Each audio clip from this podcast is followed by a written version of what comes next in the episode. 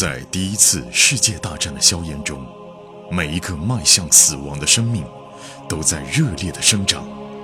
汇天、颜亮双人播讲一战史诗巨作，让你像追美剧一样追历史，追历史，穿越火线，第一次世界大战。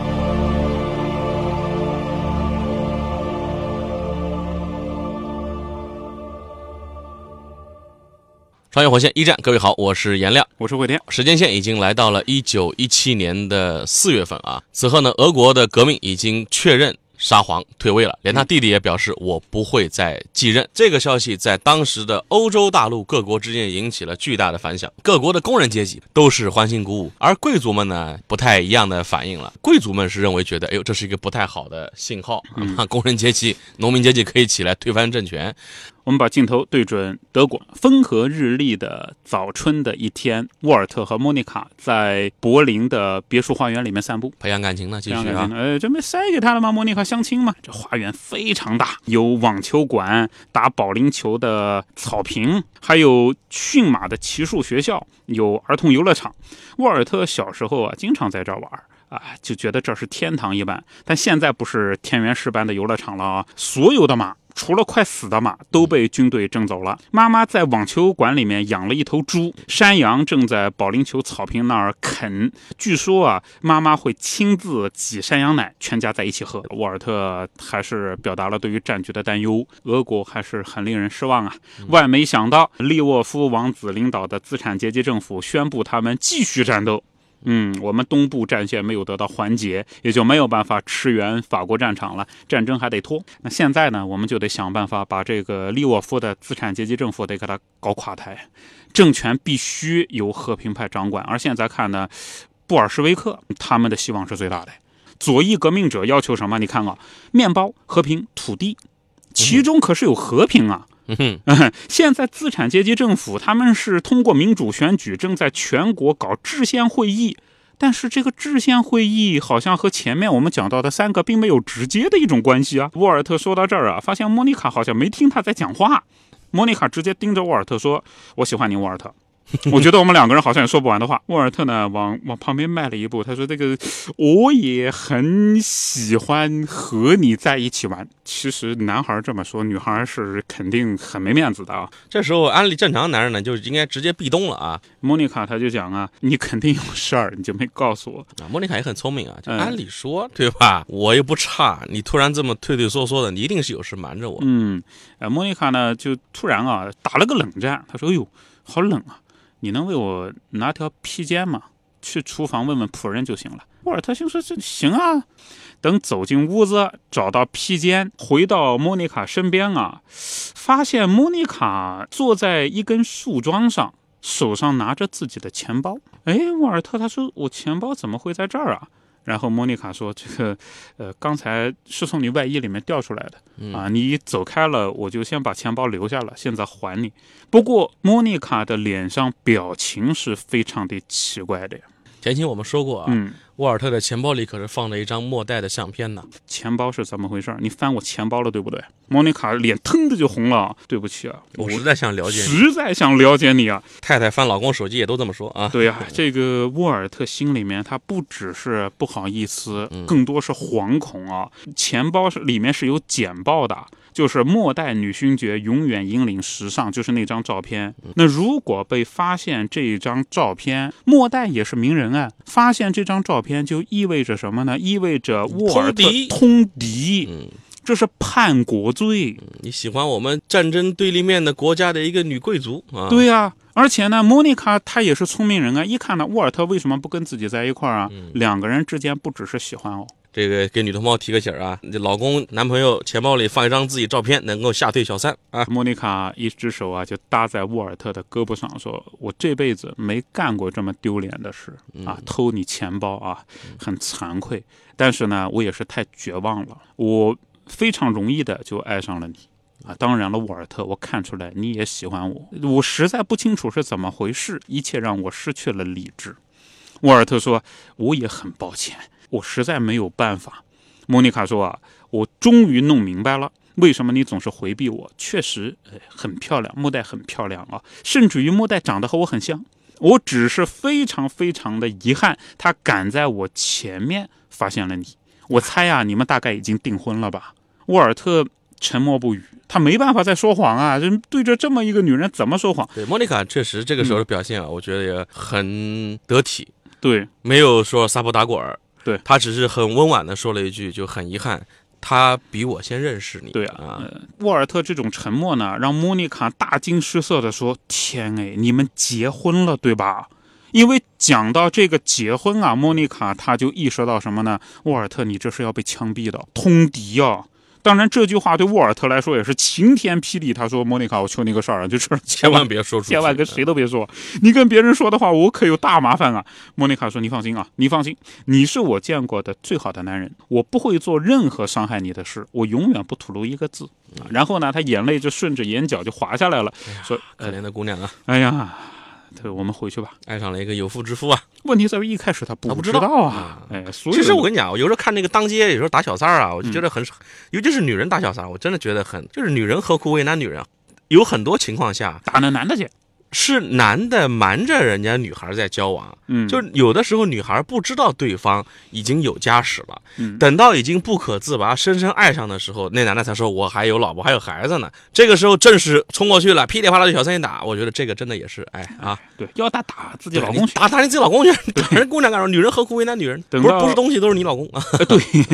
等回到房子，两个人各自回房间收拾收拾，让每个人的情绪要平复一下。等回到客厅啊，发现了妈妈。妈妈一看沃尔特，然后就严厉的说：“莫妮卡呢？”就两个人回来的时候状态就不对，妈妈就火了嘛。嗯，啊，到底怎么回事啊？说到这儿啊，父亲奥托挥挥手上的纸，他说：“哎哎，哎不要吵，过来看一下子。我这边有新的电报，齐默尔曼就是外交部的啊发过来的，征询呃我们的意见啊。俄国有革命者要穿越德国，申请同意，简直是胆大包天。爸爸喝了几杯酒，情绪激动的那个样子。沃尔特呢就礼貌地说：“哪些革命者啊，爸爸？”当然了，沃尔特心里面并不在乎啊，他很庆幸能有机会转移话题。奥托就说：“苏黎世的那帮人啊，列宁啊，你知道吧？要穿越德国的国境回到俄国。俄国去。奥托他就说啊，现在呢，俄国沙皇退位了，大概言论比以前自由，所以列宁想回家，但是回不去。他在沙俄社会算政治犯啊，之前列宁在沙俄那边是被通缉的，嗯呃，那么现在仗打完了，列宁要回国，那在打仗，他嗯必须要穿越德国才能回去啊！德国的贵族第一反应是凭什么帮你啊？啊，对呀、就是你跟我也不是一阶级的，但是沃尔特很冷静的说，我们为什么不帮他呢？啊有道理的啊。嗯，这时候莫妮卡也来了。莫妮卡听了前面几句话嘛，她地理很好啊，她就说：“哎，列宁要回国是必须经过德国，任何的陆路通道都得穿越战场，从我们德国本土穿过去安全。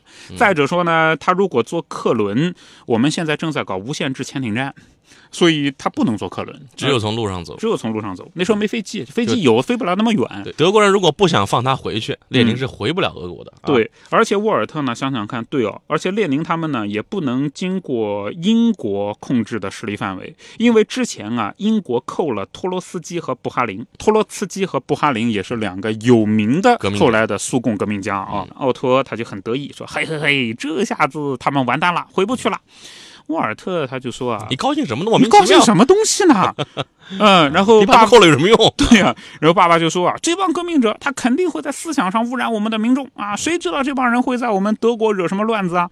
沃尔特他摸摸下巴，他就说列宁，哦。列宁是布尔什维克，对吧？奥托说布尔什维克、孟什维克都是社会党啊，一个是多数，一个少数。我知道社会主义者、革命党人都一样的。沃尔特说不，爸不一样，布尔什维克最厉害。然后呢，爸说那对呀，那不更有理由不让他们踏进我们国家了吗？沃尔特说啊，哎，爸，我问你个事儿啊，有个消息，流亡海外的布尔什维克是比国内要激进的。在彼得格勒的布尔什维克，就国内的布尔什维克呢，和资产阶级政府本来就有矛盾。列宁呢，他就认为和资产阶级政府根本就不该合作的，不要谈，就啊不要谈直接去掌握政权就可以了，嗯，不要妥协。对然后呢，沃尔特还说，前几天列宁在苏黎世还发表了讲话，我们在苏黎世有间谍啊发过来了，你也看到这个情报的。当时列宁就说啊，同志们应该断绝与资产阶级临时政府的一切关系。奥托不屑地哼了一声，说：“这个情报我看到的，有什么大不了的，对吧？又不是军事的重要的行动啊。”沃尔特说啊，爸，你想想看啊，我们拒绝革命者经过德国，那不就是保护俄国不受颠覆思想的威胁吗？不就是在保护俄国的资产阶级政府吗？哎而资产阶级政府是要继续打仗的，对呀、布尔什维克是要和平的。你看看谁对我们有利啊？对呀、爸爸就在那儿愣了愣，解释一下。沃尔特说啊，那我就这么说，我们要帮助列宁回国。列宁他们一回国，要么就是破坏现有的资产阶级政府，削弱其战争实力。当然，更好的呢，他们还要搞一次革命，以促成和平，以带来土地和平和面包啊。对，对我们来讲都是好消对，息。不管是哪个都是好事儿啊。他哪怕在国内闹一闹，目前的资产阶级政府如果内乱的话，嗯，把很多的兵力给拉回来，这对我们不是好事儿吗？对呀、如果他们能闹成功了，他们要和平啊，我们跟他可以谈啊。对啊、奥托沉默半晌，越想越对，后来拍手大笑，哦哈哈哈！不愧是我的儿子，看来到底是我教你教的好啊！这老头儿蛮不要脸的。德国人打算帮助列宁要回到俄国社会了啊。是的，是的。嗯嗯那么镜头一转，沃尔特要出差去苏黎世了，嗯，他得和列宁那边有个对接，对不对？对他在到了苏黎世以后啊，他写了一封信。写信给莫代，因为苏黎世，呃，它是瑞士嘛，中立国中立国家，通邮了，终于能通上信了啊！他写信就是啊，亲爱的，他没写莫代名字啊，免得被检查。苏黎世是寒冷的水冰城市，啊，我刚刚经历了一轮严峻的考验，嗯就是莫妮卡，我差点没把持住。这估计不会写，嗯不会写，不会写。哦他说啊，在这里，阳光在湖面上跳舞，非常的美丽。瑞士简直比德国人还讲究条理，我真是希望你能来这儿啊！不管你是不是仍然因为单身未婚引来不必要的注意啊，这句话意思就是是不是还有很多追求者啊你？是不是还单身啊？就这么个意思啊。但你应该相信啊，我也是这样啊。我母亲为我挑选了一个成婚的配偶，哦这段时间对我来说非常困难。不过啊，现在我们已经建立了纯粹的友谊，相信我和你的秘密也没有被外人知悉。几天后，我要去斯德哥尔摩，那是一个寒冷的水冰城市。到时候，你可以把信寄到斯德哥尔摩的大酒店，期盼得到你的音讯。那就是他跟莫代写了可以封信连，上信了，连上信告诉对方我到哪儿了。然后再一个就是我又拒绝了一个诱惑啊，就给对方一点暗示，你也得拒绝点诱惑啊。呃，又过了几天，一九一七年的四月六号星期五，美国宣布向德国宣战。美国正式入局，那天早晨，沃尔特看到电报的时候，尽管早有预料，还是觉得脸上被人狠狠打了一巴掌，太糟糕了。美国入局的消息对于协约国来讲欢欣鼓舞，对于德国来讲重重一击。但是呢，德国也加剧了他们要赶紧把把东部俄国的事儿搞定啊。对，呃美国富裕强大，没有受战争的破坏，又是民主国家。现在呢，全国动员，沃尔特想象不出来还有比这更可怕的敌人。现在唯一的希望就是俄国赶快退出，这样的话呢，就有机会在美国部队武装到位之前取得西部全面胜利。到那时候再和美国谈。这时候时间很时间啊，时间啊，因为美国毕竟隔着海，嗯兵力能够大规模的登陆呢，还需要时间。如果能够快速的搞定俄国，把百万兵力从东部拉到西部来，快速的吃下法国，再吃下英国的话，嗯，这场战争还能有的赢。对于是，三天后，沃尔特见到了三十二位流亡的俄国革命者，其为首者叫做弗拉基米尔·伊里奇·乌里扬诺夫，就是被称作列宁的那个人。好，列宁登场了啊！登场了啊！在见列宁之前啊，沃尔特就暗想啊，有三十二个要搞垮资产阶级政府的反叛者、边缘人，上帝来帮助我们了。我要跟他们谈判去，是吧？在贵族眼里边，这些人都是 都是一些颠覆分子啊，嗯，破坏分子。但是现在我要去跟他们谈判了、啊，现在成救命稻草了。而且到底这些人长什么样，是什么性格、啊？对啊，见到列宁了以后啊，沃尔特觉得印象非常深刻。啊、列宁当年四十六六岁，个子很矮，人很结实，呃，衣着整洁，看上去吧，由于忙碌有失优雅，没时间打扮自己。曾经有过的红色头发，现在已经开始谢顶了，头顶亮闪闪的，周围有一圈发育不良的头发，下巴上呢倒是留着一小撮精心修剪的山羊胡，姜黄色当中啊夹杂着灰白。一开始见到这个人呢，沃尔特觉得就是虽然感觉其貌不扬，但是印象就莫名其妙的极神，看了以后就忘不掉的那种。有气场啊。嗯，沃尔特扮作一个外交部的地级职员，受命为布尔什维克穿越德国返乡做具体安排。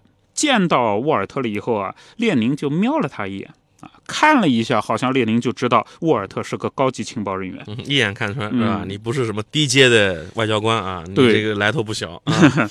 因为政治家啊，这点上看人都是比较准的。对，好多政治家有一个特点，就是我能记住这个人他的人名字、对，性格啊，这基本上是一个政治家的基本素养啊。嗯，等到又接触了一段时间啊，沃尔特觉得哇，列宁奇才了不起，这个人的德语非常好，而且呢，列宁毫无疑问是个语言学家，他能讲德语，能讲流利的法语，能讲英语，还能用古希腊语读亚里士多德的著作。而对于列宁来说啊，沃尔特观察，列宁捧一本外语词典做一两个小时，好像是最理想的休息。就是在背词典之前，他感觉没劲；背完词典了以后，精神矍铄。这这睡觉都少，一天睡三四个小时就够了，精力充沛。我看过的很多成功的企业家，包括这个政治人物啊，嗯，都是精力超级充沛，就不知道哪来那股劲儿，到处去社会活动啊，对。这个学习啊等等，这精力超过一般人。而且呢，你看啊，像我们背词典背十分钟你就觉得瞌睡，嗯人家列宁看词典是休息是充电，哎，这就是为什么人家是伟人，我们不是呢？啊 我们好多听众 说，有的时候我买了原著来看，看了一会儿说算了，还是来听你们说吧。哎，看原著是好的，呃，原著是好的，啊嗯，但是我们的节目确实在原著基础之上又多了很多我们链接的知识、链链接的知识在其中啊。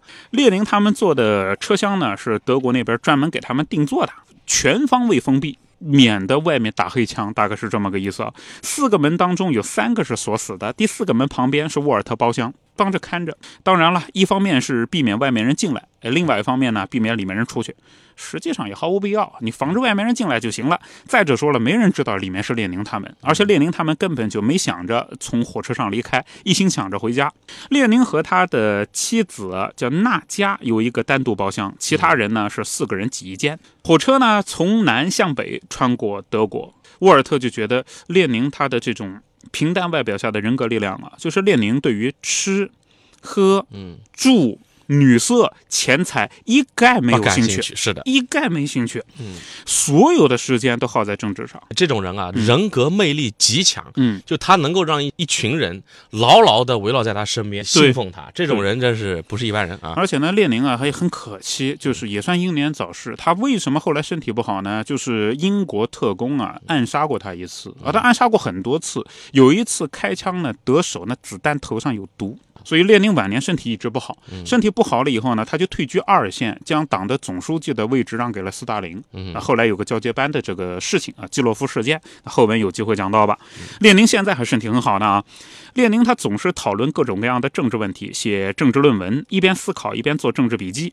明显的，列宁比所有人都见多识广。